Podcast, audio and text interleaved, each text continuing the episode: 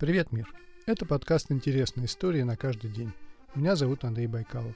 Сегодня расскажу вам о том, как знаменитый пират и авантюрист Фрэнсис Дрейк стал английским адмиралом. Фрэнсис Дрейк по праву считается одним из самых известных пиратов за всю историю человечества. Но могло случиться и так, что Дрейк стал бы не пиратом, а обычным купцом. Первый бизнес Фрэнсиса Дрейка. Свои первые деньги Дрейк попытался заработать на работорговле. Вместе со своим дядей Джоном Хокинсом он отправился в Африку, а уже оттуда в сторону Вест-Индии, нынешнее Карибское море, где хозяйничали испанцы. В план ходила продажа рабов испанцам и новые рейсы за рабами. Но испанцы решили иначе.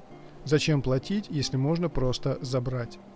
Обчистив Дрейка до нитки, испанцы собирались потопить корабль Дрейка, но тому удалось удрать. С той поры Дрейк поклялся отомстить испанцам за унижение. Чем пират отличался от капера? Переквалифицировавшись из работорговцев пирата, Дрейк стал нападать на испанские корабли. Однако он был не просто пиратом, а капером. Капер – это пират, получивший разрешение помогать своей стране в военных действиях против другой страны, в данном случае Испании. Помощь можно было осуществлять любыми способами, в том числе и грабя торговые суда. За два года Дрейк потопил более 20 торговых судов под испанским флагом, разрушил несколько испанских крепостей. А весной 1573 года Дрейку удалось захватить 30 тонн серебра, уничтожив серебряный караван. Так в Испании называли эти корабли, перевозившие серебряные слитки для испанской короны. 9 августа 1573 года Дрейк вернулся в родной Плимут, где сразу стал национальным героем. Как Дрейк награбил два годовых бюджета Британской империи. К 1577 году отношения Англии и Испании значительно ухудшились. Обе страны начали готовиться к войне. Значительную роль в этой войне англичане отводили каперам. Известно, что в ноябре 1577 года прошла секретная встреча Дрейка и королевы Елизаветы I, где королева спрашивала совета Дрейка по предстоящей войне. Дрейк порекомендовал использовать каперов для атаки на испанцев на всем Тихоокеанском побережье Южной Америки. Получив добро от королевы, а вместе с ним и пять кораблей, Дрейк отправился грабить испанцев. Плавание продолжалось три года. Дрейк грабил испанцев на всем западном побережье Южной Америки. Почему он не встречал военного сопротивления? Испанцам и в голову не могло прийти, что кто-то из англичан посмеет забраться так далеко. Спустя пару лет слухи об английском капере дошли до Мадрида, но было уже поздно. Дрейк, набив трюмы испанским золотом, вернулся в Англию. После подсчета добычи выяснилось, что Дрейк награбил на 600 тысяч фунтов стерлингов, что по тем временам равнялось двум годовым бюджетам Британской империи.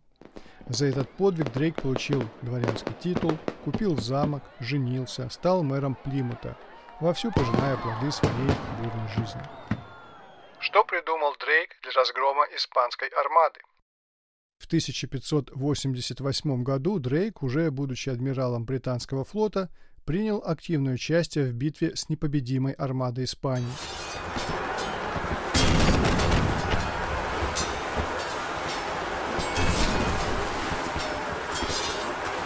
Во время Гравелинского сражения, которое длилось две недели и завершилось победой Англии, Дрейк придумал новую тактику – Сначала английские корабли, которые сильно уступали испанским кораблям в вооружении, обстреливали испанский корабль «Книпель». «Книпель» – специальный снаряд для разрыва парусов. Превратив паруса противника в тряпки, в результате чего корабль становился неподвижен, англичане окружали испанца и полили из всех орудий. Таким образом, англичане за один день потопили семь испанских кораблей. Могли бы и больше, но начался сильный шторм. На следующий день испанцы попытались перестроиться, чтобы противостоять тактике Дрейка, но это им не удалось. Сильный северный ветер сносил корабли и не давал выстроиться в атакующий порядок. В результате испанские корабли были вынуждены отступить, а северный ветер уносил их все дальше и дальше от Англии. Так закончилось Гравелинское сражение. Умер от поноса во время очередной экспедиции. В 1595 году Дрейк отправился в очередную экспедицию за испанским золотом, но в этот раз все закончилось плохо. Возле берегов Панамы среди членов экипажа кораблей Дрейка появились первые больные дизентерией, а затем эпидемия охватила все корабли. Заразился и Дрейк. Спустя некоторое время он скачался от лихорадки и обезвоживания. Похоронили Дрейка по морскому обычаю тут же в море. Так закончила жизнь великого авантюриста и искателя приключений Фрэнсиса Дрейка.